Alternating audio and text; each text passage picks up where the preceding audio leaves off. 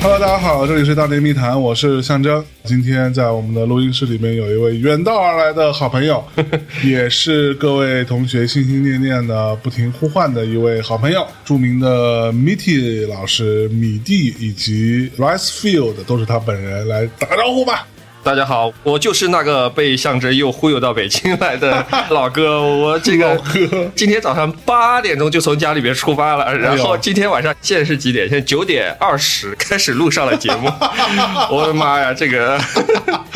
你几点钟到的嘛？我是四点钟到的。你八点钟出发，为什么四点钟才到？开始我订的飞机票是十一点钟的，然后十一点钟莫名其妙那个航空公司把我的机票给取消 了，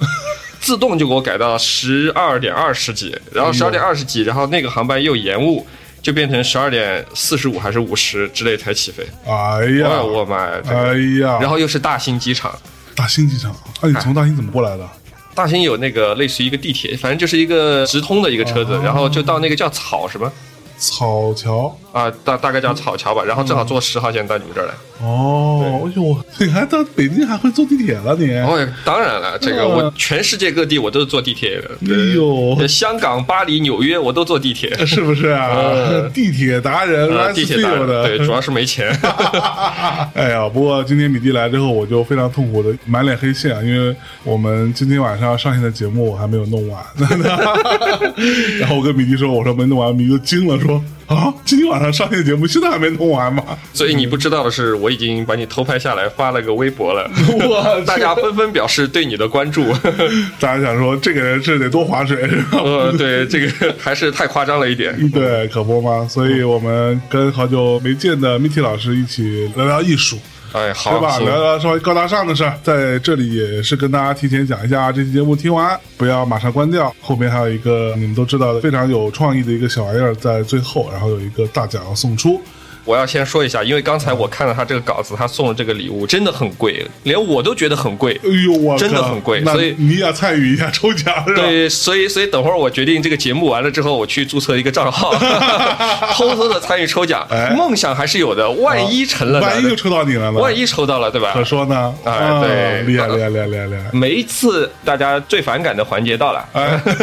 就是呃录音要点，哎，叫微信公号、官方微博和夜市店铺哎啊，这三个东西分别是什么呢？我才不管是什么，你们可以不去店铺消费，但是微博和公号你至少选一个关注起来，对吧？对，关注起来，然后这期节目要转发转发，评论评论，对是吧？点个赞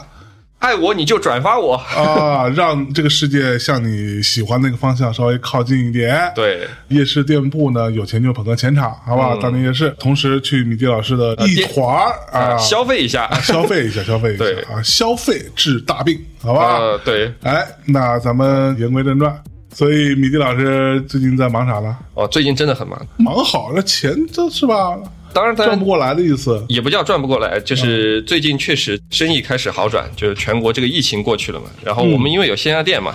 逛商场的人越来越多了，所以嗯哎我们确实生意在好，确实生意方面也比较忙。年底有不少这个商业地产也邀请我们去做展览啊啥的之类的，哦所以这个其实是个好事。但是最近我在筹划一个比较大的一个事情，跟大家分享一下。我最哎近想做一个跟几个做会展和做设计的朋友，我们一起在筹划一个全国巡展的 pop up store。哦啊，这个 pop up 的名字呢就叫米地，哦，就叫米的地，呃哎呦但是没有这个的，就是米地啊，牛逼吧 牛？逼牛逼牛逼！哎嗯对，然后做全国巡展，然后这个 pop up store 的意义呢，就是说我们其中百分之六七十会是引流的这种大家知道的潮流艺术的东西，比如像嗯这个 COS 有 Bear Break 有 James Jean 这种比较如雷贯耳的潮流艺术家的名字，然哎后另外的百分之三四十呢，我们。虽然第一期我参加这个大内密谈的时候，我曾经说过大家不要去收藏青年艺术家的东西，但是这两年呢，我觉得既然在从事这一行，对吧？咱们还是做一些自己力所能及的东西，就是说跟一些已经小有名气的青年艺术家开始合作，我们来做他们的推广。虽然我不能帮他们从零到一，但是我可以帮他们从一做到十。哦啊，，嗯所以做这样一件事情，但我不知道能不能成功，因为之前做过失败了。哦，不仅我失败，有很多人都失败了。是但是既然现在有这样一些各种各样的资源，我觉嗯得不做这件事情其实是蛮可惜的。是，做这件事情的同时呢，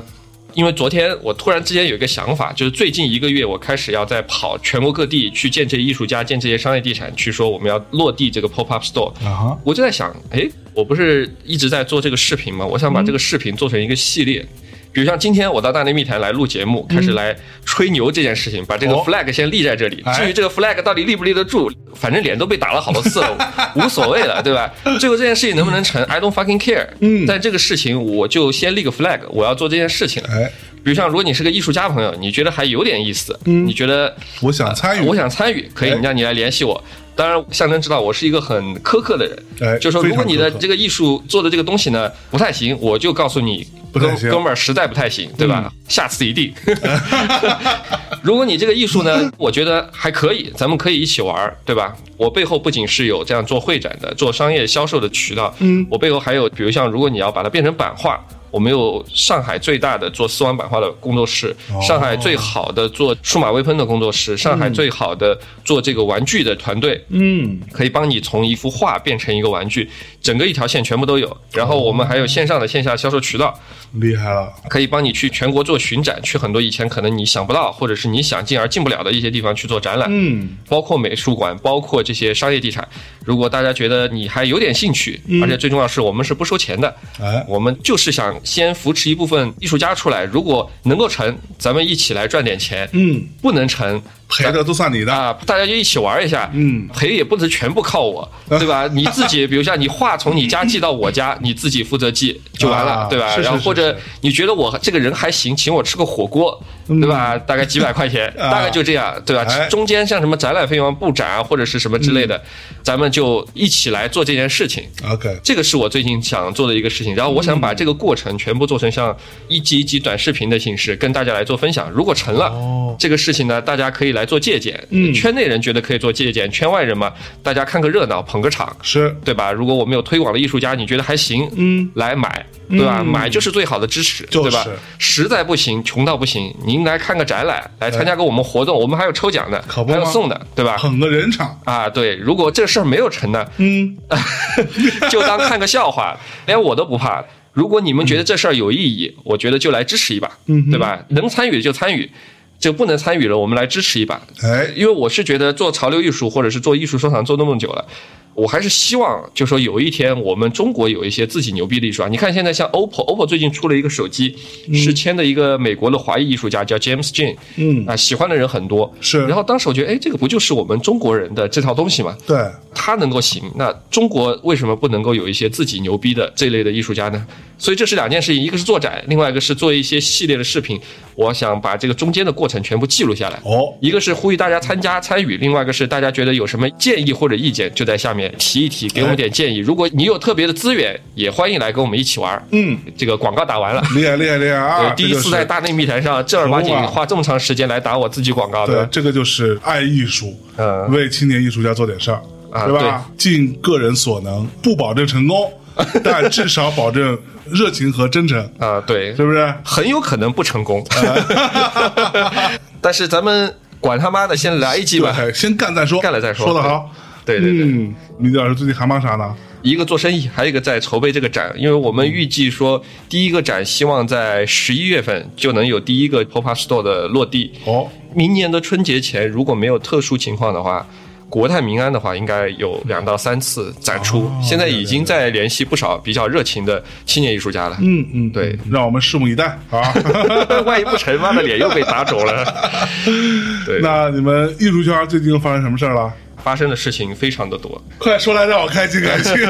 对，第一个事情，之前我跟你聊过，我说其实在中国做艺术，你要把艺术做到大众里面去，其实是有一件事情很尴尬的，就是大众的审美，特别是在中国，就是这个审美的差距。但也不说孰高孰低吧，我其实不太想说一个人的审美是高或者别人的就是低，但是其实这个审美的差别还是蛮大的。以前我们讲过，普罗大众认为什么叫牛逼的艺术，就是跳得远、唱得高和画得像嘛。是，最近还有人说中国的审美就比国外的审美要低，其实这个也是不对的。就最近、嗯最近关于审美这个事情，其实我考虑蛮多。最近发生一件事情。还考虑这事儿呢？啊，对啊，就是闲着没事儿的时候，嗯哦拉屎的时候会考虑这种事 情，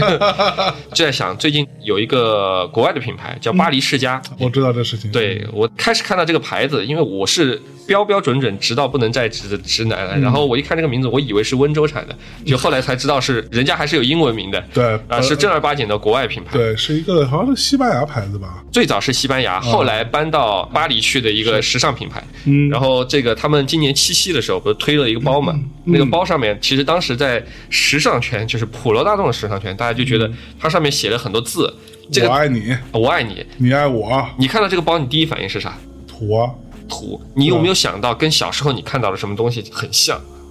没有哎，啊？我跟你讲，因为我小时候生活在四川啊，四川人啊，四川有两个著名的风景区，一嗯个峨眉山，一个青城山，很近。哦，那个时候在峨眉山、青城山卖的这个小商品基本上都是一样的，有两种，一个是拿竹子编的这个蚱蜢，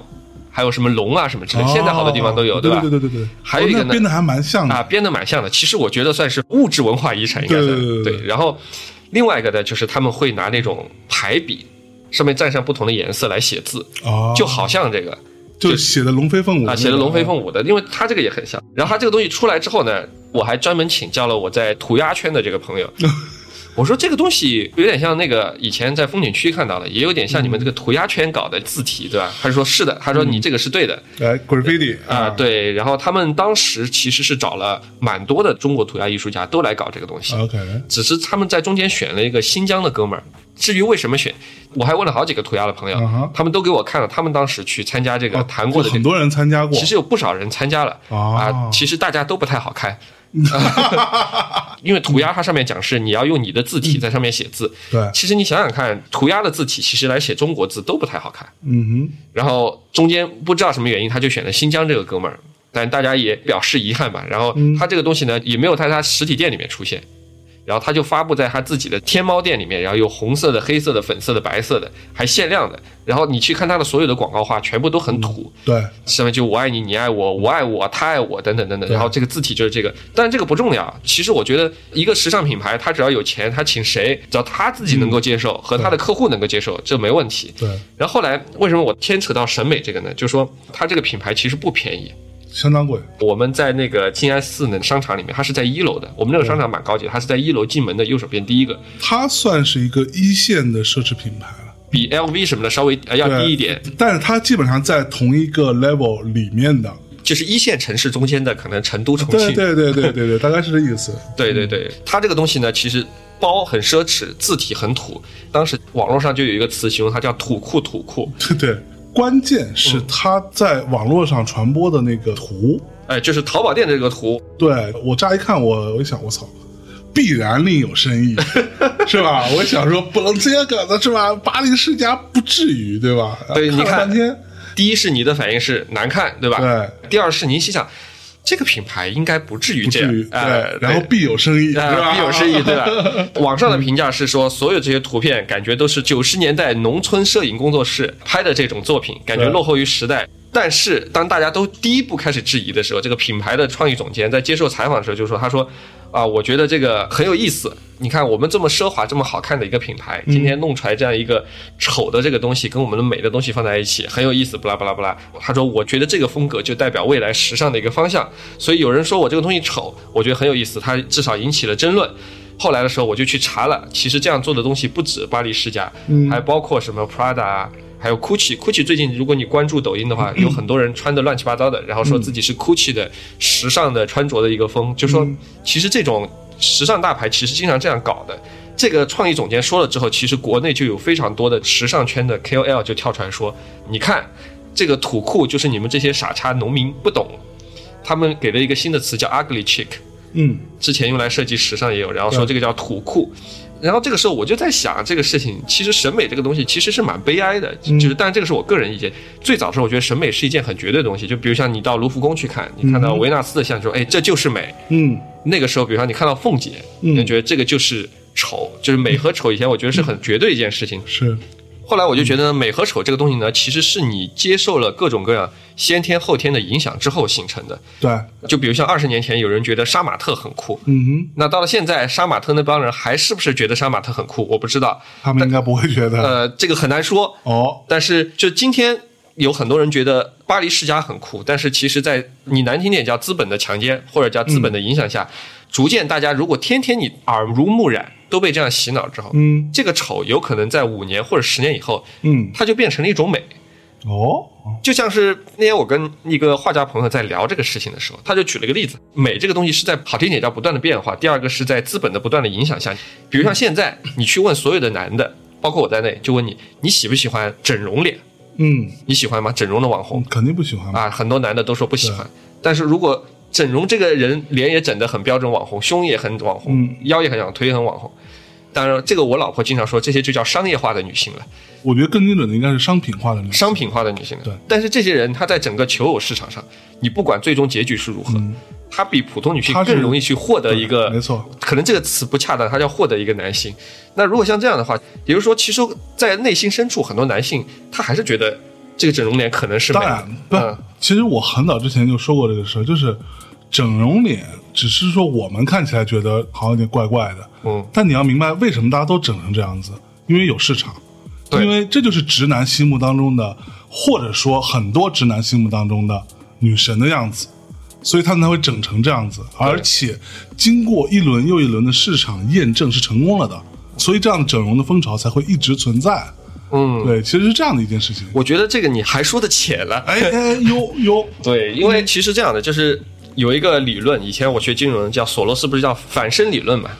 ？Reflex，他就讲，他说一方面开始的时候是有人推出了这些网红，嗯，网上其实你今天去看直播，去看什么，基本上百分之九十或者稍微低一点百分之七八十都是整过容的这些人在占领这个市场。嗯然后甚至我有认识这种网红公司的人，他就说现在他们的套路是什么样？是先到某些比如像厂里面或者农村里面是找年轻的小姑娘，把他们忽悠过来之后，然后让他们去签贷款协议，，对，高利贷，然后让他们拿这个钱去整容，整容之后做主播，主播挣的钱来还债，对，这些其实就说明这个市场上这些人是他们的我们叫美吧，嗯其实被它是一个不断的强化的一个过程。嗯哼，开始有人觉得它美，然后他们整成这个样子，然后通过不断的洗脑，让你觉得这就是美。嗯其实，在时尚圈和艺术圈其实也是这样也，很多东西会有这在我不知道音乐圈，音乐圈也许有一样是，有些东西可能你现在听你觉得不好听，嗯过个五年十年，你不停的听到这样的东西之后，哼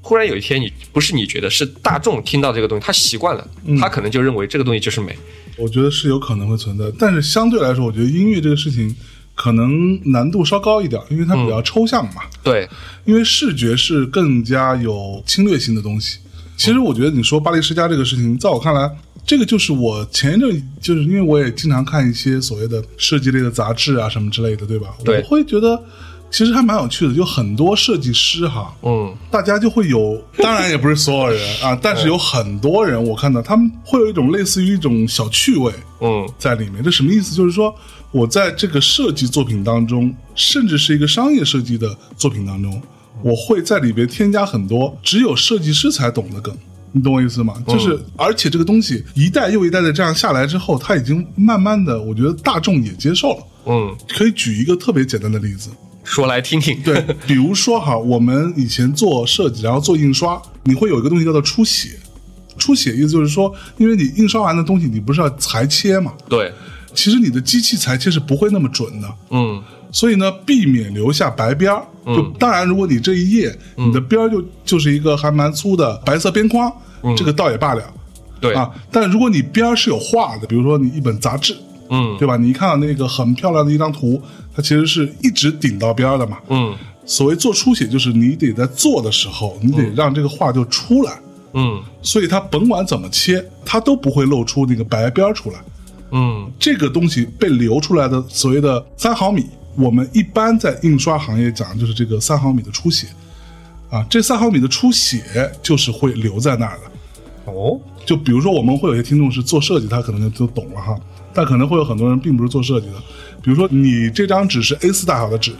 然后我在做的时候，我以 A 4大小这个纸这个边框作为一个边界，对吗？对然后我会往外面上下左右分别出来三毫米，嗯等于说你光看那个图，你会觉得它其实是出了边框的。嗯，但这个出了边框的意思就是说，我让你即使切到旁边去了，嗯，它也是一个满幅的页面哦，哎啊，哦，所以这个东西叫做出写。嗯类似于出血这样的工艺呢，其实以前在印刷的时候有很多不同的这样的工艺。嗯那这些工艺就很多时候是在边框上做一些标注。嗯那这些标注呢，现在慢慢的就被人挪到边框里面去了。嗯， 会有一些，比如说一个大海报，对吧？嗯嗯，那个海报的边儿啊，它会有一个小加号。对啊、会有一个圈儿。哦，对，啊哎，对对然后对，然后会旁边还会有一些很小很小的字儿。嗯其实那些字儿没有什么实际的意义，因为你嗯它不指望你能那么细的看嘛，对，它更多起到是一个装饰作用。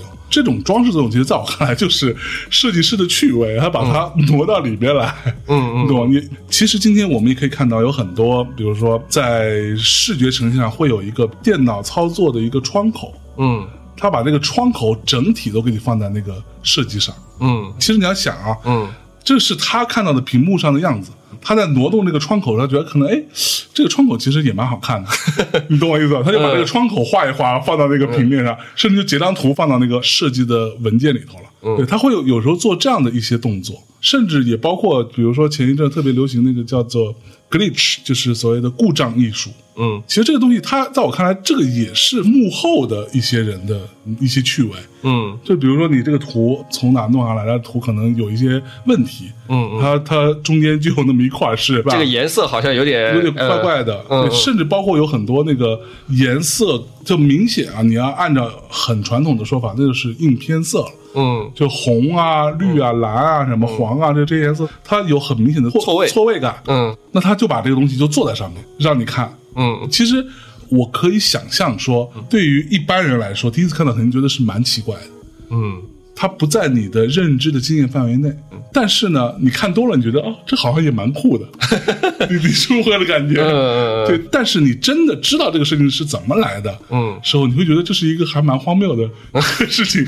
你懂吗？好，那我们说回来，嗯，巴黎世家这个事儿，巴黎世家这个事情，在我看来，我们先不讨论它的产品本身的丑或者不丑，也不就管我们啥 事儿，对我只想说，他在那个淘宝店上呈现出来那个，在他的产品模特旁边呈现出来很多类似于八十年代、九十年代那种拍大头贴才有的动态的效果，感觉花花绿绿的那种特别丑的界面色什么的。嗯，其实这个东西在我看来，它是一种基于我们共同的经验，就是这个东西，第一，它如果凭空出来，在我看来也可能并不那么容易成立的。嗯但是我们所有人，你我这样的人，可能都没怎么拍过大头 贴，但是我也知道这个东西是类似于那样的一个审美体系。嗯基于这样的共同经验，我们去玩一个这个东西出来。嗯其实，在我看来，他干的是这么个事儿。嗯其实这个东西，你可以说有一些反讽在里面，或者有一些文化挪用的东西在里面，嗯嗯这些东西你都可以说。但是我所不能理解的是，如果今天不是一个奢侈品牌对，搞这个事儿，嗯它不是一个以时尚领导美学。以一个国际一线奢侈品牌的姿态来搞这个事儿，比如说今天是一个国产的牌子搞这个事儿，海澜之家， 对，没有人会觉得这个东西高级吧？对啊，对，也不会有人觉得这个叫什么土酷，什么 ugly chic，不会有人说这些话，就直接是图，直接就是土，对吧？觉得你他妈疯了 嘛，对吧？嗯嗯你们这些设计师应该被 开除。他的整套这个东西的趣味感就构建在它是一个以嗯领导美学为主的这样的一个一线奢侈品牌。对，做这个事情上，所以它有一种很大的反差在里面。嗯呃，当然我也看到有很多人在说什么这个是不是在歧视中国人的审美啊？其实我觉得倒不至对于，，但我觉得你要非要什么事情都上升到这个程度，我觉得还得有一点幽默感。嗯 但是说实话，在我看来，即使我有幽默感，我依然觉得这个东西它是一个没玩好的东 西。就你想玩这一套事儿，嗯你没玩好，嗯，对，在我看来，你完全可以换一种玩法，即使是玩这一套审美体系，嗯你也可以换一种玩法，你会让人家想到那个东西，但不是直接把这个东西拿过来用。刚才你说的对，就说正因为它是一线的奢侈品牌，嗯所以它不管做什么，如果反常识的事情，嗯，你会心里在想，你会第一时间你会开始质疑自己， 对是不是我没有 get 到他的点？ 对，我第一反应就是 what， 对，妈的，呃浅了。对，浅了，对，浅了这事儿。呃，对，为什么我对这个事情印象比较深刻？因为今年疫情的时候，不是搞了个北京电影节嘛？嗯北京电影节在预热的时候，曾经北京这边出了一个海报，对，那个风格叫 New Ugly，就是它的这个配色呢，其实也蛮难看的。嗯哼，它用几个配色配在一起，做了一个北京天坛的一个形象。对，那个设计师是刘志志嘛，嗯，其实还是蛮有名的。非常厉害的设计师。嗯，我还在说找个时间把他拿过来聊一聊。嗯说实话，那个海报出来的时候让我反思了一下，嗯，因为那海报刚出来的时候，我觉得啊很好看啊，其实我觉得也还可以。对啊，我觉得哇这个真做的还蛮好看的。我的反思在哪里？嗯就是我们其实已经习惯了某一种语言体系，它在这种语言体系或者在这种语境下，嗯这样的审美体系它就是完全成立的。嗯但是你会发现，那么多人跳出来说这么丑，嗯，这么难看，是用 Word 做的吗？什么之类的，对吧？ 说出这样的话时，我其实就在反思，哦，原来可能就是我们过于习惯了那套语言体系了。嗯对，你会觉得没有问题。相反，等到它所谓正式海报出来的时候，嗯，我觉得好糟，好烂，正式海报感觉像是真的像九十年代。但是也让我很大的反思，就是底下有一堆人在叫好，这个才好看嘛。所以你知道，就是我觉得我们这个社会在审美这件事情上嗯是非常割裂的。我相信熟悉我的听众会觉得，我说刘志志那一版好看，真的不是在装逼。我也觉得好看。对，我觉得它好看。说实话，我觉得它甚至有点过于保守，在我看来，你可以玩的再狠一点。嗯但是对毕竟是一个官方的活动，对对对对所以我可以理解它中间保守的这个我可以理解部分， 对对对对吧？对对对嗯但是它的保守完全可以理解，因为换成你我说句实话，甲方是北京市政府 啊，你敢瞎搞吗？这个是很正常的事情，而且嗯我觉得它的整个配色，说句实话，我觉得看得出来很考究的，它是考虑了很多东西的，但是后面那一版。啊，说难听点，我我胆子大，反正我又不在北京，对吧？我就真是说后面那一版正式版，其实真的就有点像是大学生做的，就是北京市政府找了一个设计公司，然后外包给大学老师，大学老师外包给大二的一个学生做的，嗯然后大概是这种感觉。，对，给他发了两百块钱红包 对大概，总的预算大概一百 万，最最后学生拿到了大概两百块钱，嗯大概就是这个样子。但是呢，我的感觉就是说，其实像你刚才说，就是审美这个东西确实是蛮割裂的。有两个，第一个是大家接受的文化熏陶或者教育是不一样的。对有些人他可能确实接受过美学的教育，嗯，或者不叫美学的教育吧。我经常跟我的那些粉丝或者叫朋友，我就说，你们要知道什么是好的审美，不用听人讲，你就经常去美术馆去看展，你看多了。自然就知道是什么美了，而且不用去拘泥到底看当代还是古代的。为什么经典的美，现在古董的东西大家都说美，是因为丑的东西在历史中间都已经被淘嗯被汰淘了，汰掉了。留下来的必定是美的。你拿现在只有十几年、二十几年的这种寿命的这种美，跟古典的美去比，当然感觉是不堪一击没的。错没错，对，绝大部分人喜欢古典的美，而不是现代的美，我觉得完全可以理解。所以，第一是经常去美术馆和博物馆去看对；第二个呢，我觉得就是说大家不一样的，还有就是大家接受的，直接点说叫接受的洗脑的程度不一样。嗯就比如像有些人，他可能天天上抖音，嗯他天天上小红书，嗯他觉得的世界跟天天可能去听大内嗯，是不一样的。嗯可能有些人他天天上知乎，可能又不一样。对，对，所以在这种情况下，再配合你本身的这个教育背景或者是美学的背景，肯定会不一样的。嗯但是我想说的是，还建议大家多去看，不要经常性的被某一种观念或某一种审美来把控住你自己了。就没就错就没错尽量的包容一些，去接受一些新的东西。没错，审美还是一个比较主观的东西。对。审美是一个主观东西没有错，但是如果你在一些所谓的基本资料这件事情上没有积累的，在我看来，你不要那么主观。嗯就是你至少先去多看，就像你听音乐一样，嗯你别上来说哦，这个我听不懂，我觉得很难听，嗯你别这样。如果你真的喜欢音乐，如果你真的喜欢关于视觉的一些艺术，嗯你就先去多看。你真的越看越多，然后在这过程当中，你自然就会思考。对看那么多，你总会琢磨琢磨。你会发现套路。对，然后当你琢磨完之后，你才有可能形成一个所谓的自己的体系啊。我比较喜欢什么样的东西，它这套东西到底叫什么，它的根儿是从哪来的？嗯，没有任何东西是凭空出现的。嗯所有东西它都是有一个来龙去脉的。对，那他有他的所谓的根儿，他受了谁的影响，谁又受了谁的影响，或者说他是在某一个基础上去反叛这样的一套语言体系，嗯然后去创建出自己的一套新的这套体系出来。那他反叛的是什么？这东西你也都要知道，你才能够去建立自己的这套体系。对，其实说实话，我还记得当时有一个听众给我发消息，他说：“那个相爷，我就想问一句说，你真的觉得刘志志做的那个海报是好看的吗？” 然后我说：“是啊。”然后他说：“可是我觉得我也能做。”然后我就给他回说：“你不能。”我就把话放在这儿。今天觉得自己能做这个海报的人，你去照着他那个做一做，嗯你就知道它的中间花了多少心思了。我甚至都不说背后那个图形，就它那字儿的排列，那个真不是拿 Word 能 排。它那些字儿的，无论是它的字间距啊什么之类，它其实是想了蛮长时间的。嗯它最后调整了很久出来的这个东西，这个东西没有那么容易的，没有那么简单的啊艺术上经常说，就是说你看到一幅画，嗯经常有人就说这画我也能画，啊。是但是问题是画不是一个纯技术上的东西，对，比如像你今天说达芬奇，说难听点，中国的大芬村大概可以抓一百个人跟他画的一模一样，对，对吧？那就证明这些人就是达芬奇了吗？就是梵高了吗？不是，嗯嗯他是第一个有这样观念的人，把这个东西这样画的人。梵高当时为什么要这样画星空？为什么要这样画向日葵？嗯，他是有他自己的想法，为什么要排列在这里？为什么用这个颜色？他就是讲究的呀。对第一个这样做的人，那是最牛逼的。那之后的人，你只是从人家走过的路上走过，你只是一个过客。那你、嗯说难听点，你算啥？啥也不是。没错，现在再去看人家这个设计，你不能说哦，我也能做。那如果真正让你哪天在这个位置，你能做出他这么优秀的东西吗？不一对定。，没错。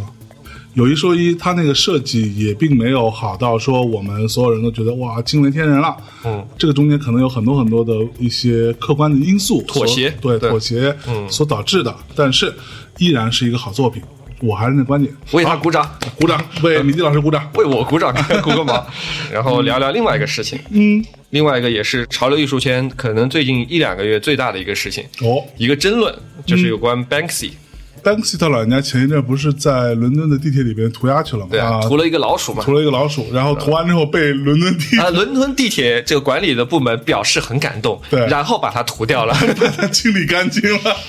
它其实这样一幅画大概可以卖个几十万英镑的。我这这个如果我是当地的富豪，我就嗯说这样，我买一个板，你这个板子多少钱？我原样两倍我给你付了，你把对这个板子给我，是对吧？这个画不就归我了吗？就是呃，但是人家英国人就是老子屌，嗯我不在乎，我不在乎，我不在乎，我给你对清理掉啊。对，但是最近关于 Banksy 这个事情不是这样的，是说北京的一个涂鸦团体，我忘了叫什么名字，在 B 站上发了一个视频，嗯，因为 Banksy 呢，在全世界其实有很多人喜欢他，我喜欢是他，好像你也喜欢他对。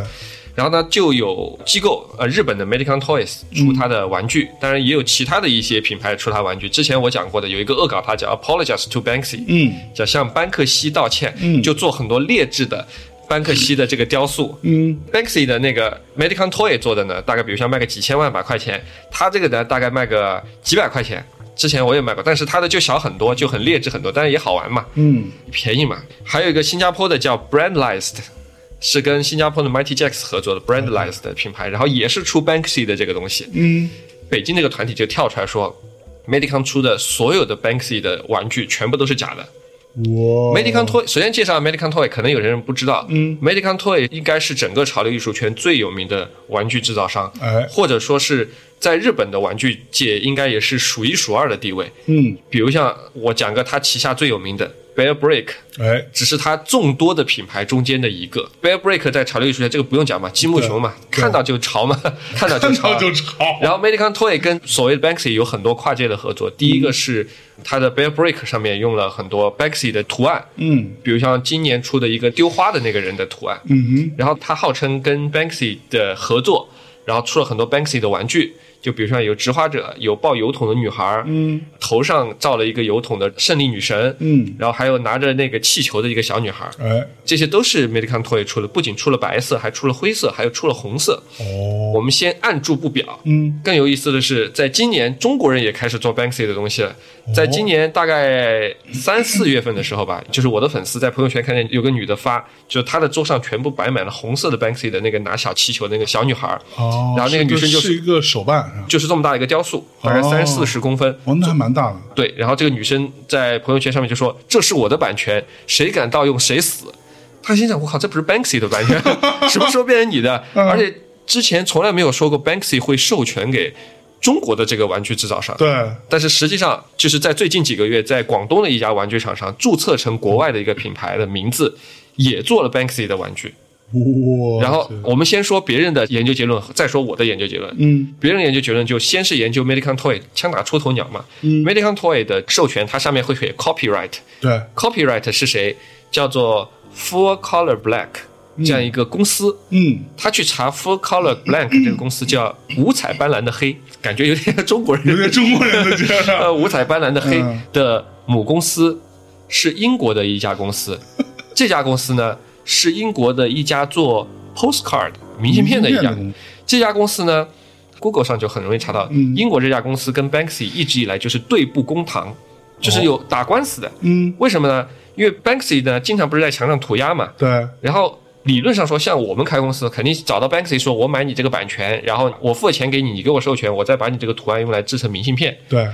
这个英国这个明信片公司呢，很狡猾，他就咔嚓拍张照片，把你的涂鸦拍成照片，然后印成明信片。啊，卧，槽！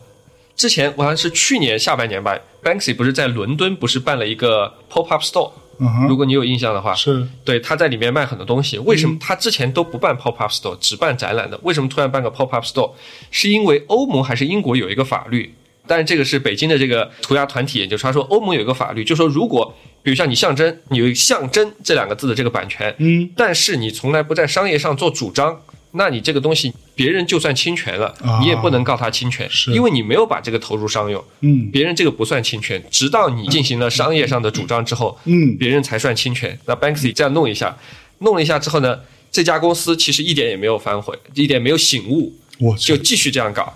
他成立了这个五彩斑斓的黑了之后呢，五彩斑斓的黑授权给这个 Medicon Toy，所以说大家都说 Medicon Toy 做的这些东西都是有问题的。这个就让我想起，就是在大概一四一五年的时候，我有个朋友是香港苏富比的，嗯当时他给我讲了一件很奇怪的事情，就是那个时候 Medicon Toy 就已经开始出 Banksy 的这个玩具了，嗯就这个雕塑了，大概三四十公分高。他们有一次要在拍卖之前，就有一个人打电话过来，说自己是 Banksy 的经纪人，嗯然后说 Medicon Toy 这个玩具是 Banksy 没有授权的。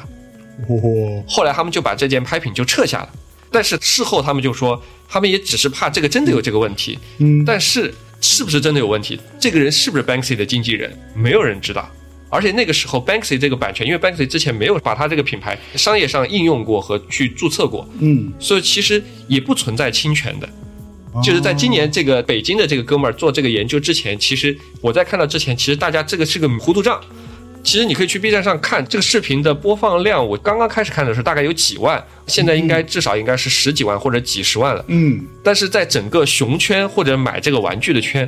好像大家都觉得无所谓。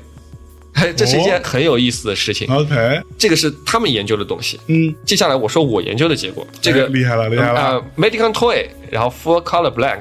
然后再到英国这做明信片的这个公司，OK，这个线我也走了一通，我看了确实是人家说的没问题， OK，确实是一个有问题的一个线索。嗯那我们再看另外一个新加坡的 Mighty Jacks 合作的这个 Brandless 的这个，我心想那 Brandless 的这个公司，因为它出的这个玩具啊，一直以来它没有说是 Banksy 的。它只是出这个玩具，Banksy 做什么涂鸦，它就出什么玩具，嗯都是一模一样的，大家就默认这个是 Banksy 的。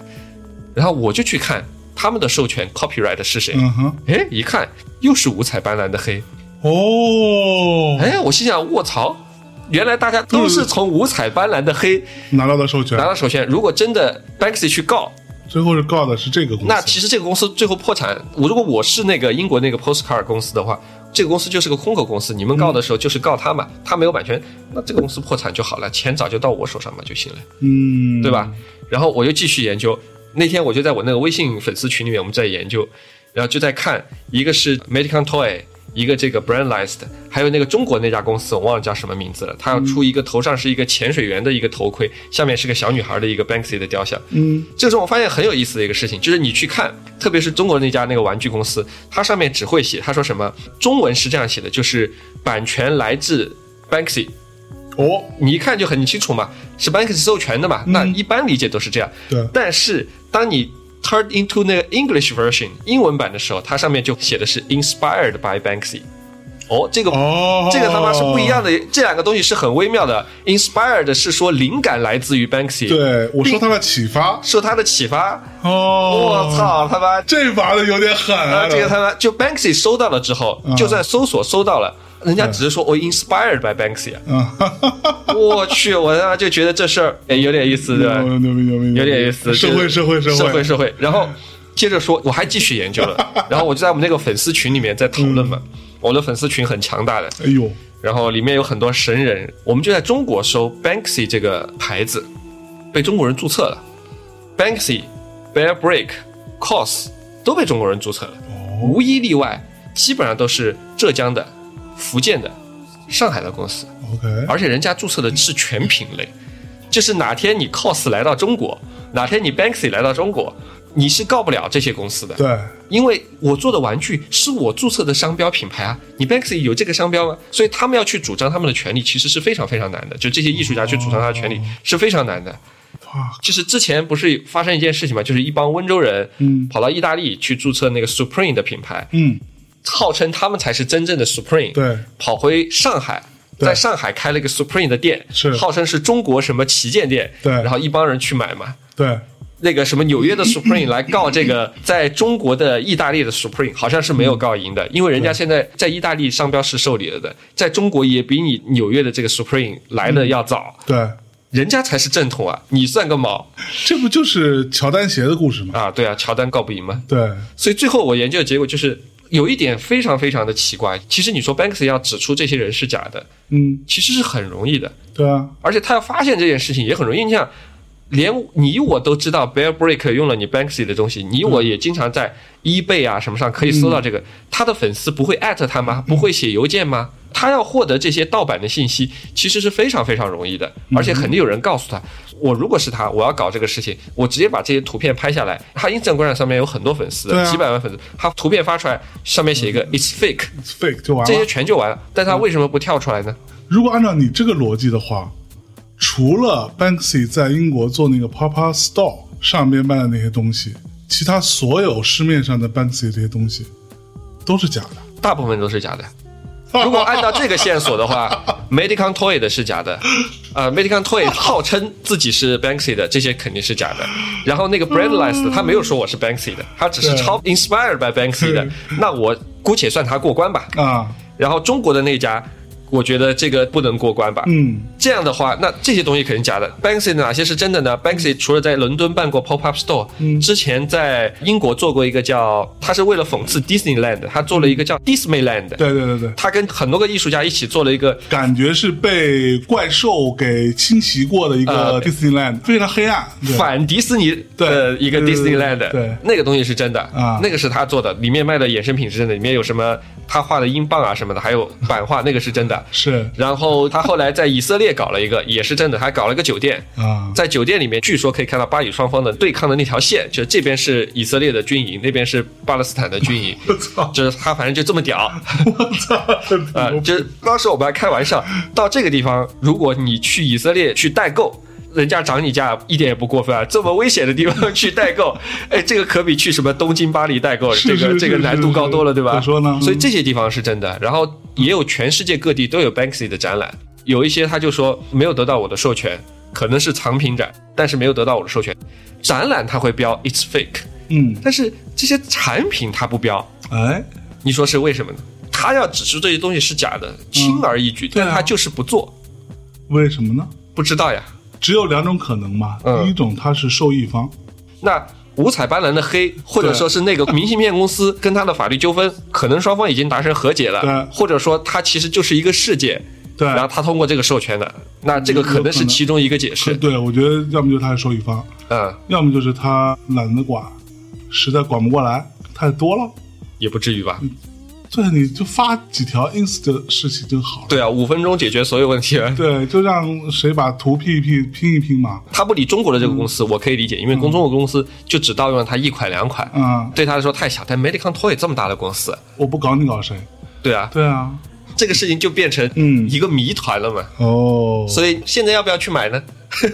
就是你说买艺术品有两个，那天我在抖音上 follow 一个人叫金枪大叔，嗯，这个人就讲为什么要买艺术品，是因为获得审美上的优越感。就是别人来我家，我就跟你讲，你看我买了这个 Banksy，对我牛逼，对吧？这说白了不就是装逼需求吗？啊，装逼需求嘛，嗯对吧？Banksy 是可以满足你的，对吧？是。话说回来，就说是不是他授权的，真的这么重要吗？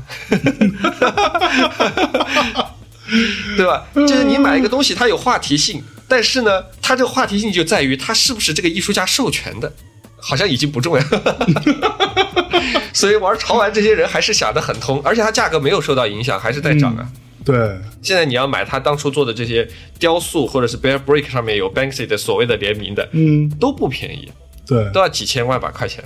我去，牛逼！会玩会玩会 玩，可能这本身就是他自己操作的一个事。之前有人说嘛，Banksy 第一有很有可能是一个团体，不是个人。对，第二，有可能他们之前有设计师在我们群里面就说，觉得他这一套整个套路很像是这种设计师的团体出名的套路，他就不停的去创造世界。他的这些画其实没有画，但你有时候看到他的有油画，其实油画没有技术，他更多出名的是他在墙上的喷涂。对啊涂鸦但他墙上的涂鸦不是那种拿着一个喷漆自己凭空画出来，嗯而是拿一张纸上面已经挖好了的，你直接喷的。这个东西叫做遮罩涂鸦，我们专门请教哦过叫遮罩涂鸦。遮罩涂鸦就是你拿刻字或者先拿剪刀把形状先剪好，嗯，过来夸，马上一两分钟就可以喷好的。啊，当然没有那么夸张，五到十分嗯钟它就能喷好。这种东西一般出现在什么情况下呢？叫做炸街的时候用，嗯，就是今天我要宣布一件事情，我要让所有人知道，我今天这条街要全部喷满我的所有的图案，嗯，我要很快的完成这个东西。一晚上凭空画来不及了，我就狂喷，可以很多人一起做这个事情。哦那他会用这个遮罩涂鸦，这个是 Banksy 这个特点。但是话又说回来，就是这些人啊，如果他真的是一个团体的话，嗯哼，你看他是我自己玩一玩，他嗯可能先用电脑把这些东西先弄弄好，他们几个人可能就是出个脑子，晚上找小米、小张、小王、小象， 就说哎，今天晚嗯上我们喝酒就不出去，你们就去把那条街炸了，哗喷嗯一喷，对吧？第二天再出个世界，不就行了吗？我来告诉你，哦，今天晚上象征同学首次在网上嗯说说公布事实，对，第一，Banksy 是一个个人，叫这个名字的是一个 个人，嗯，大家可以拿小本子记下来了，对，而且这个人呢，他有另外的身份，嗯而且非常有名。嗯我只能告诉你他是英国人，对吧？嗯然后其他的我就不能再多说了啊。嗯第二，Banksy 有一个类似于一个小 studio，嗯这个所谓的小的 studio 里面，大概一共有十个人左右。嗯但据说这个我就没法考证了，我只是听人说。据说真正知道谁是 Banksy 的这个小 studio 里面嗯，不超过三个人。他这个 studio 也不知道他就是 Banksy 吗？不不不不，就我们举个例子，比如说这个小的 studio 里面一共十个人，嗯这十个人各自有自己要去做的事情。嗯，十个人当中，只有不超过三个人见过 Banksy 本人，哦并且知道他就是 Banksy，哦，剩下的人嗯都只知道我们是在为 Banksy 工作，嗯。但是我不知道谁是 Banksy，哇但是很有可能呢，Banksy 就时不时的出现在他们面前，他们也不知道是他。觉得可能就是今天来逛一逛的客户是吧？对，或者以为是 Banksy 的朋友，大概是这样的一个状态。如果然后 大家想知道是谁，呃等到第一千零八期的时候，很快就到了啊， 已经八现在已经八百多了 啊，呃，反正就是对，大概就是这样啊嗯，多的我不能说，关键是我说实话，不是说我不能说，我可以说，嗯但是我说完之后，我要如何证明我说的是对的？嗯如果我要解释说我这个消息为什么是真的，嗯，就会出卖好几个人，这好几个人都会受到很大的牵连。嗯所以呢，我可以说他是谁，但是我又不能证明我是对的。嗯那我就反而就干脆不要说，嗯大概就这意思，对吧？呃，啊所以听众朋友们，这个事情到底是真是假？哎，我们拭目以待。啊，对，这个就是个薛定谔的猫，对吧哎，？薛定谔的 Banksy，薛定谔的 Banksy 到底象征知不知道这个事情？哎呃，咱们再说。哎，呃啊再说再说，对啊对对，好的，那我们 Banksy 这个事情说完了哈，接下来嘛，我们就聊聊最近这个市场上面，为什么在开头的时候，我觉得今年是一个比较好的时候开始做青年艺术家的推广，嗯，是因为我觉得今年莫名其妙的整个潮流艺术圈开始有爆发了。哦，上次疫情期间的时候，好像你也说有爆发，对，这次就给人更深的一个感觉，就第一单 Bear Break 一下子涨价，嗯第二个是最近我去了好多就是上海啊，或者是周边的一些艺术场所，但没有去七九八，我不知道哎北京怎么样。对，关于 Bear b r a k 我有一个江湖传闻，我要跟你求证一下。嗯，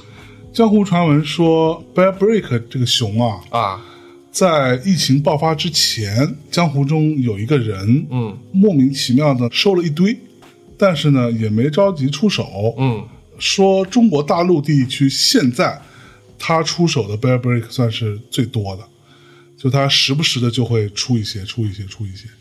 看着风向。这个人呢，被称为是有一点点预见能力的。然后这个人叫米蒂，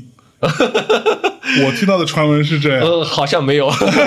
好像并没有，对， 是不是啊啊？没有没有没有你并没有，你家里的仓库里全是熊，没有没有嗯没有，这其实是这样的，就是说熊的交易量，其实以前我觉得一个月可能，比如像卖个五六十只熊，算还可以了。嗯，但是后来我发现有人一个月可以卖掉三五百只熊，我操，然后每只都多多少钱吗？每只几千块钱、上万块钱不等，根据不同的那个。后来前段时间我跟，因为我们自己是 Bear Break 的官方代理商嘛，嗯然后我们自己就知道一些各种各样的信息，嗯就是后来才发现，就是真正的大玩家太厉害了。像前段时间这个熊最厉害的时候，然后官方开始定有一只熊叫 Case Haring 的和巴斯奎特的两只熊， ，OK， 巴斯奎特的那个熊，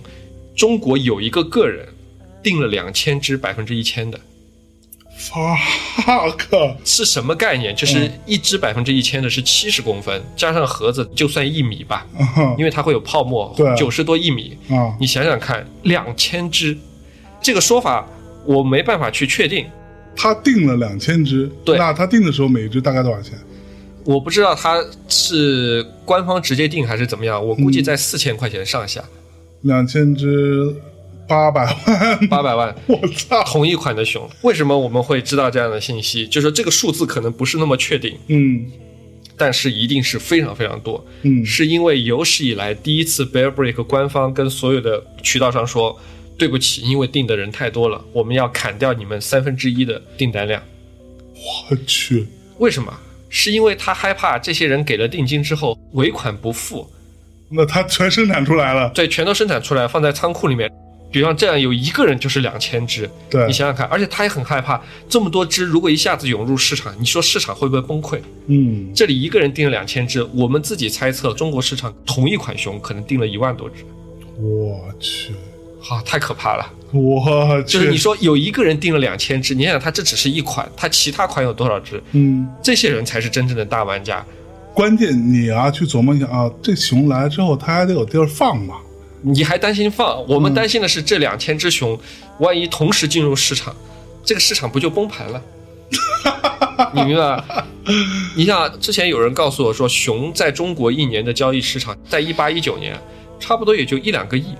你想想看，八百万差不多有个将近百分之十，一款熊有百分之十的，很容易让一个市场崩溃的。 OK，我靠，真是天外有天，嗯人外人外有有人人外有人。嗯这个事情，算了，还是卑微的当 一个 dealer 比较好一点。哎，挺有意思的，嗯嗯这个太吓人了嗯，。是，回过头来说，说今年确实是有爆发，一个是熊的涨价，嗯因为今年不能出国，嗯，没法代购，对，很多人他不能出国，很多人他连这个城市他都不惜得出了，以前还要出去旅游，现在你去看，每到周末上海这些什么画廊啊、美术馆，好多好多人，特别特别多人，哦是啊特别特别多的这种年轻漂亮的小姑娘、嗯帅气的小伙子去拍照，去那儿附近玩儿，去逛。嗯我已经很久没有看到过这样的情景，因为这些人，你想他又不能出国，又不离开上海，嗯周末去哪儿玩呢？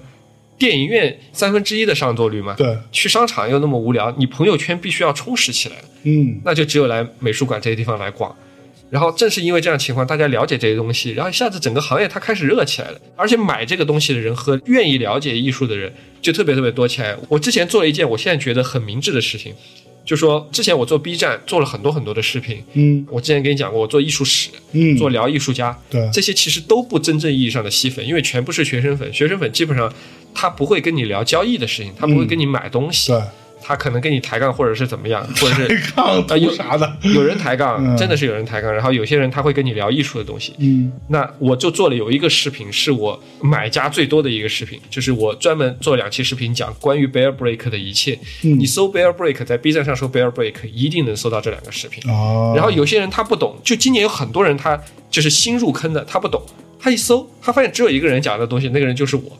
然后我在下面就很鸡贼的留了微信，啊然后这些人就差不多每天大概会有二三十个人来加，二三十个人来加。哇，加这个微信，他是想了解这个东西啊，跟你聊。还有通过的时候，上面就写两个字“买熊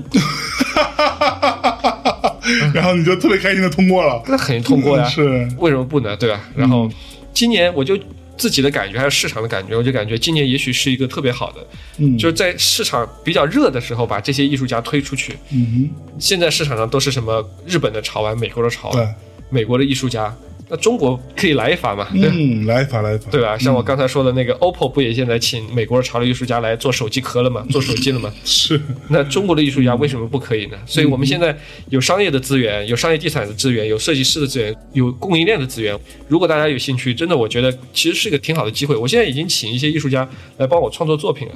之前我在店里面那些熊，我全部送给艺术家，让他们去帮我们改。哦，下次你来上海可以来看哎看，十月份可以来看。我请了一个很有名的一个艺术家，叫李慕林。嗯这人做了一件什么事情？他自己是画画的，他老婆是做陶瓷的。嗯哼，我给了他一个熊，他把这个熊胸口啊挖了一个洞，放了一个抽屉，抽屉里面是一个陶瓷做的心，就是你拉开这个抽屉，里面是这个熊的心。哦，哎，人家还是会玩对吧会玩会玩，，对，这些就是艺术家的玩法。我请了好多艺术家，就是嗯可能十月份现在只有两个，十月份就应该有四个，到时候可以来这边逛逛看看啥的之类的。哎，嗯正好是吧？十月份，大闸蟹的季节又到了， 呃，可以可以，来来来来来来来来。开心开心，，对，所以这些艺术家，我们拿出作品让他们来创作，嗯然后弄出活动让他们来参加，让他们的粉丝也来参加。嗯，所以我觉得，也许今年把大家关在家里面，关在你所在的城市，也许并不是一件坏事。我们不是内循环 吧？我们是内循环还是内卷呢？这个事儿不 一定。啊这个再说了。再说， 对行业来说，我觉得是也许是一个好机会吧。嗯嗯嗯嗯，对对对，又变成今年我那个活动的广告了。哎哎，我还跟你们北京的小伙伴搞了一个事情，嗯，说也是你们大内的粉丝。哦，我前段时间想推荐一个我做古董的一个朋友，嗯，这个做古董的朋友很有意思，他们老板跟我差不多大，然后这几个小伙子呢都长得超帅，哈，真的超帅！我天，如果我的颜值有六分，人家应该是二十分的那种，就长得超帅。是然后都是美国留学回来的， OK，然后开始玩古董。哦，嗯那哎就离你们办公室不远，我去他们办公室就是，他进去就说：“你看我们这套房子价值两千万。”我说：“嗯你这个房子不就刷了一个大白，地板都没有铺 满？”他说：“对的，房子装修两万。”然后指了一个角落，那个角落全是一个个的小盒子，嗯小盒子里面全部是碎的陶瓷片。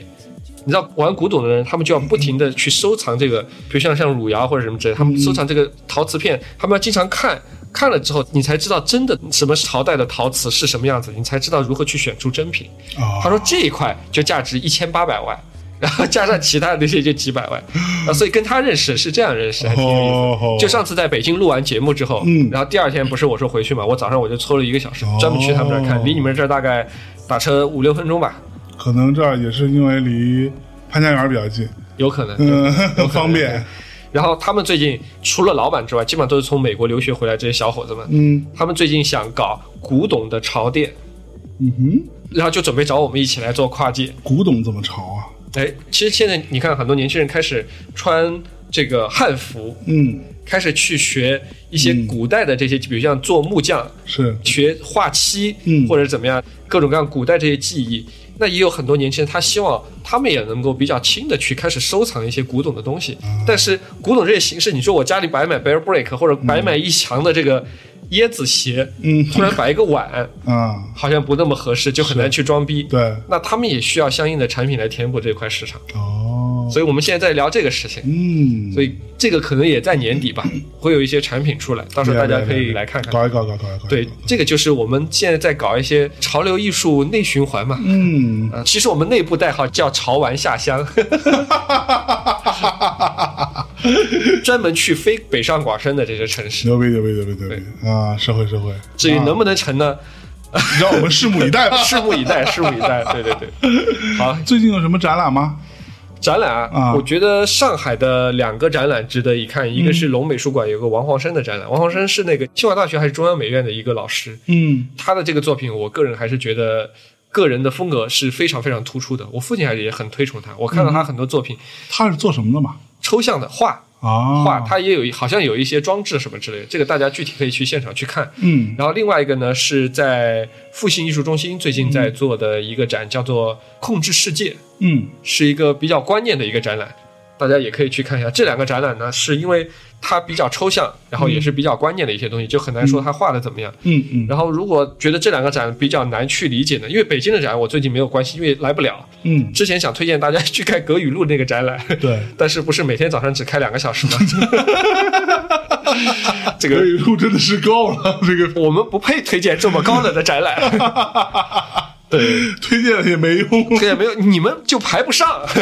这个展览太高级了。是，对，然后上海还有一个展览嘛，如果是有小孩儿的什么，可以去看他们有个浮世绘的展览。啊，最近我也在研究浮世绘，浮世绘比较有意思，是以前我觉得很高级，后来跟他们聊嘛，因为浮世绘之前觉得它高级，因为它影响了西方的艺术对他比如像最梵高大啊的影是影响了梵高嘛，啊。对，那天在聊嘛，人家后来才介绍，浮世绘其实就是当年人家的风俗画，对，就是给这些喝酒啊什么这种普通老百姓看的对。然后这些画呢也不值钱，当年就是因为用来也不是画的形式到了欧嗯洲的，是用来包日本的这些出口到欧洲的东西，比如像瓷器啊什么这，就像我们现在拿旧报纸嗯去一包包这个碗一样。嗯然后包过去之后，当时欧洲的这个绘画的发展啊，正好妈的这个有点。他 的 就是不知道怎么走了，嗯啊突然一看，我操，还有人这样画，啊就有人开始东施效颦，开始照着他画。其中有一个人就是梵高就是，梵高，然后后来就莫名其妙变成日本的国宝了。对，其实本身是不太行的，就是浮世绘在当时就类似于是什么呢？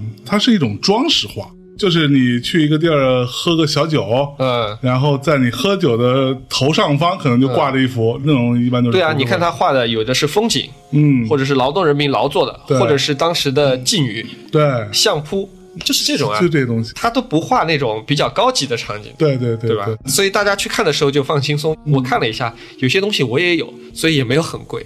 啊、对，好的，那我们这期节目就先到这里啊接下来进入到我们的一个小剧场环节啊，我们先放首歌，稍事休息，马上进来。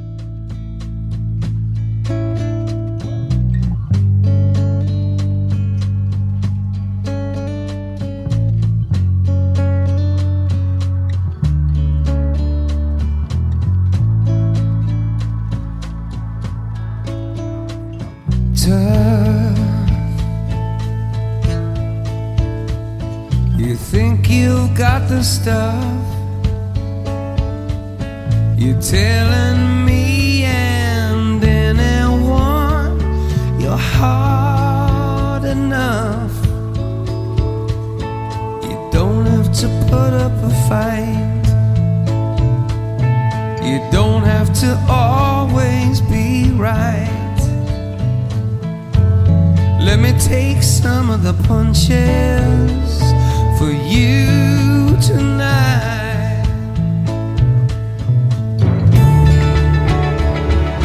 Listen to me now. I need to let you know you don't have to go it alone. And it's you when I look in the mirror. And it's you when I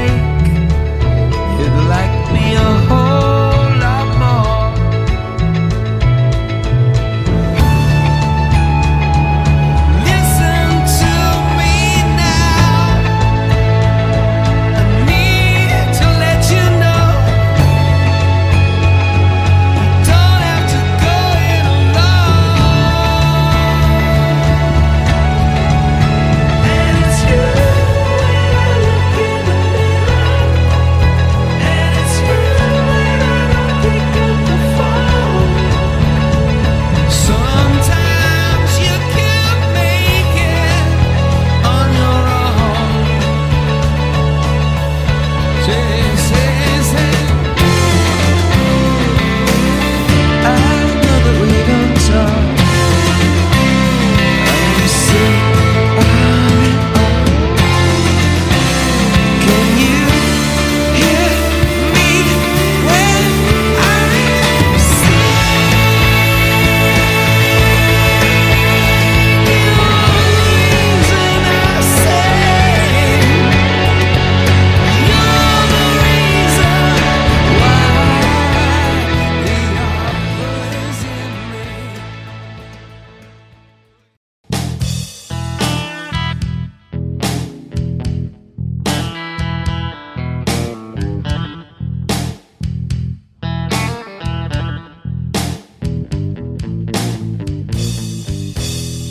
Hello，大家好啊！欢迎来到麦卡伦的 Angels Share 微系列环节啊！不知不觉，这 Angels Share 只剩下两期了啊！我们在每周四的节目片尾会有大概十分钟左右啊，以一种轻松的方式讲一讲麦卡伦的幕后故事和 Whisky 的小知识。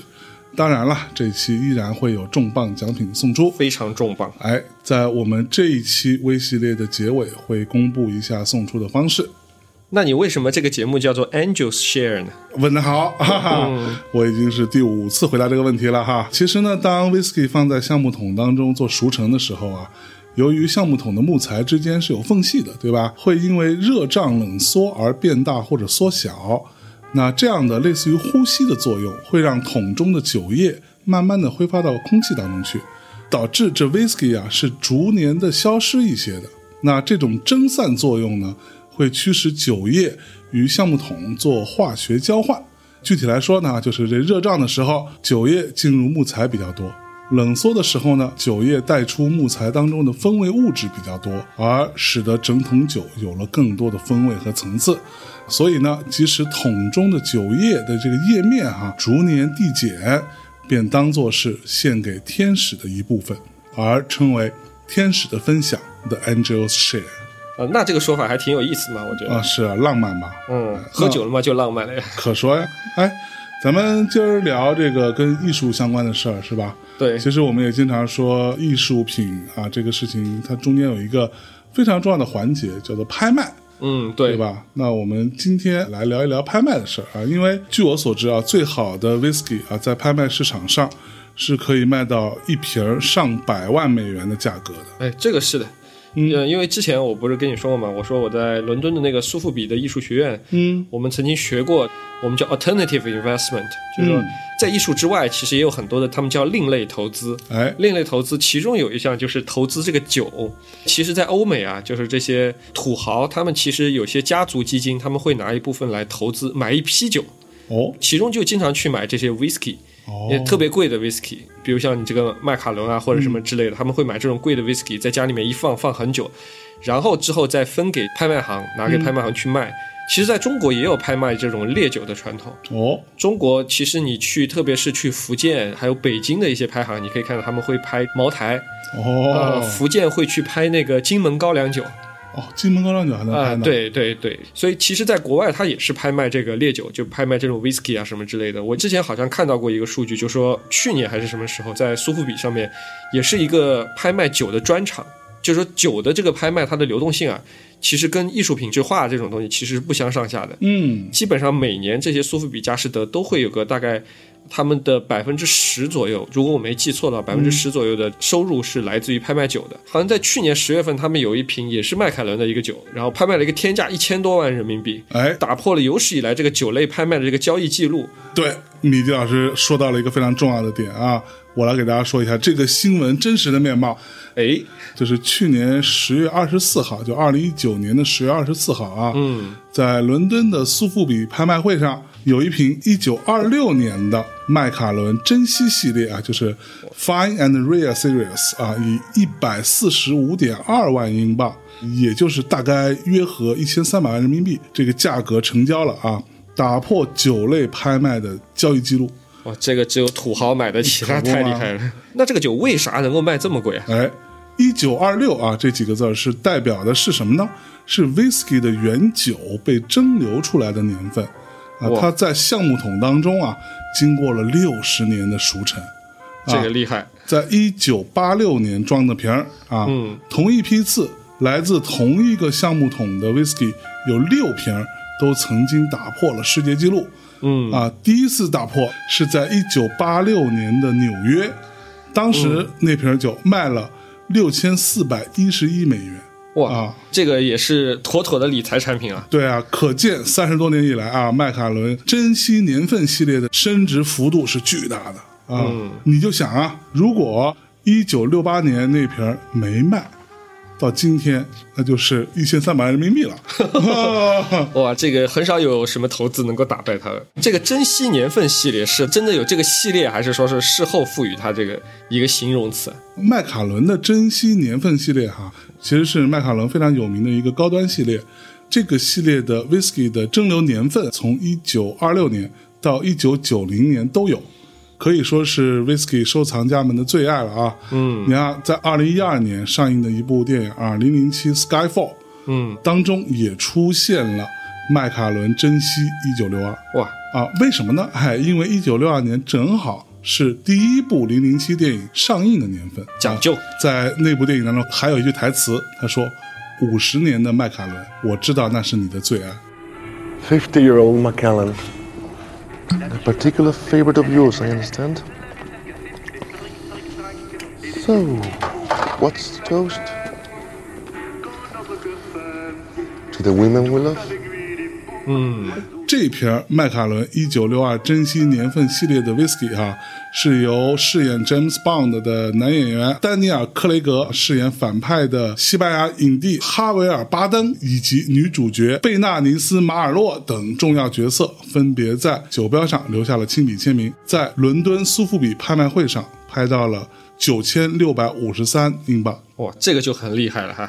哎，一般情况下，我听说啊，whisky 嗯它喝酒的酒杯和这个酒杯里面冰块好像都是嗯很讲究的。那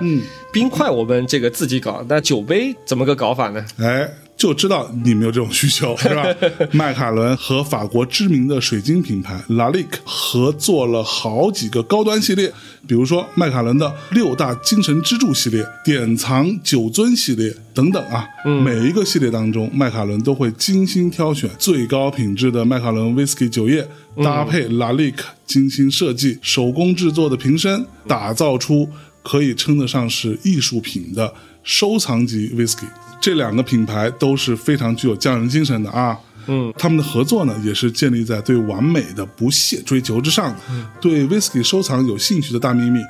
可以再深入了解一下迈凯伦的这些高端系列。嗯，说实话。这种高端系列或者这种珍稀系列，嗯一旦在市面上出现，就冲冲冲，买买买，买到手就是赚到。嗯，对吧闭着嗯眼睛冲就好了。就怕你买不到。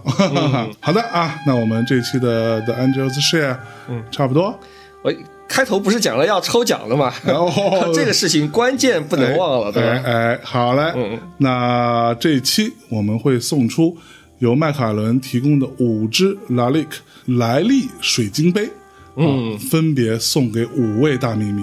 等会儿我就去注册用户去了啊。哎，是不是啊？呃注册用户去了，对，这个杯子可贵了，这个杯子那可不可能要几千块一个，是不是啊？嗯，应该哦几千真的块哈、啊，真的真的，哎呀，来，我给大家稍微介绍一下，这莱利水晶啊，这是法国顶级的皇室水晶品牌，其水晶制品的特色是什么呢？一体成型啊，与迈凯伦雪莉桶一桶到底不过桶的工艺有异曲同工之妙。那怎么样才能参加你这个抽奖呢？哎，想要参加抽奖大秘密啊，到大内密谈的官方微博，就是新浪微博里搜“大内密谈”谈话的谈这四个字啊，到我们这期节目的微博找到它，并且留言转发，我们会在九月二十三日开奖，送出五只 La l i q 水晶杯，欧皇还是非球就看这一次了，对吧？可不嘛，大家赶紧去吧。嗯嗯好嘞，那我们这一期的 The Angels Share 就这么着，好我的，们下一期再见。拜拜。